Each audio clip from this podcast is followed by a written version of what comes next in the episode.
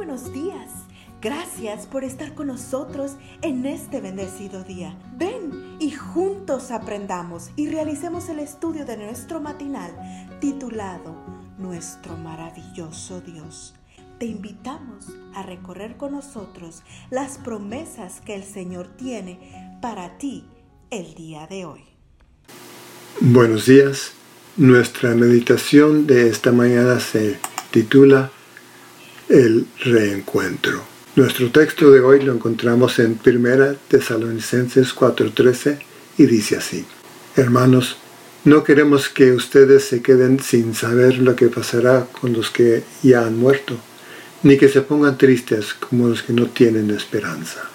Mientras escribía estas líneas, todavía sentía el dolor que me había causado la pérdida de dos buenos amigos, uno de ellos por un derrame cerebral, el otro por el cáncer. ¿Dónde hay hallado consuelo que es tan difícil encontrar en estos casos? En el mismo lugar donde es posible hallarlo, la palabra de Dios.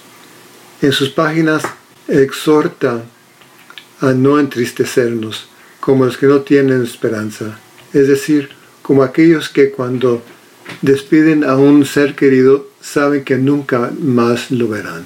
No es ese nuestro caso.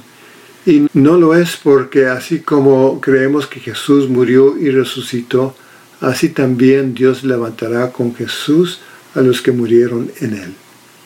Alabado sea Dios, el mismo poder que levantó a Cristo de la tumba también levantará a los que murieron en él.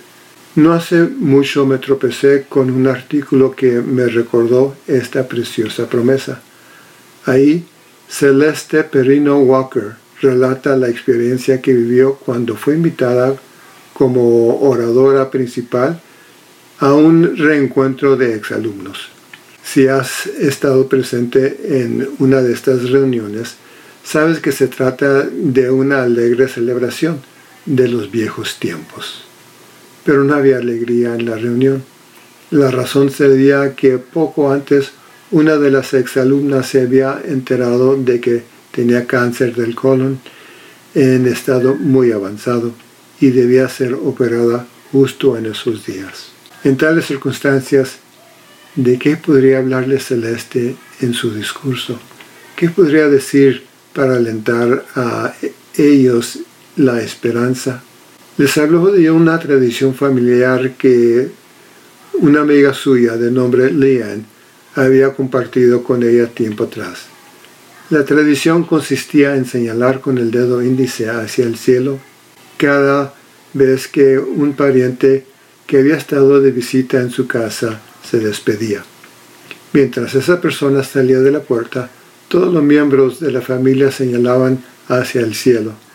De esa manera, era una manera de decirles que Dios te acompañe y si no nos vemos en este mundo, nos veremos cuando Cristo regrese. Cuenta Celeste que cuando murió la suegra de su amiga Lian, eso fue exactamente lo que ocurrió. Ese día, mientras el cortejo fúnebre se dirigía hacia el cementerio, todos los familiares se pusieron de pie señalando hacia el cielo. Con ese gesto, estaban despidiendo a un ser querido con este poderoso mensaje de esperanza.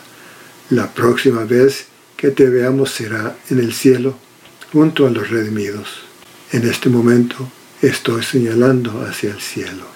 Te alabo, Padre, porque un día glorioso Cristo levantará de la tumba a los que murieron en él. ¿Cuánto falta, Señor, para ese gran reencuentro? El Señor nos bendiga. Dios por darnos la tranquilidad necesaria para enfrentar los retos, alegrías y dificultades de este nuevo amanecer. Porque el Señor tu Dios está contigo. Como guerrero victorioso se deleitará en ti.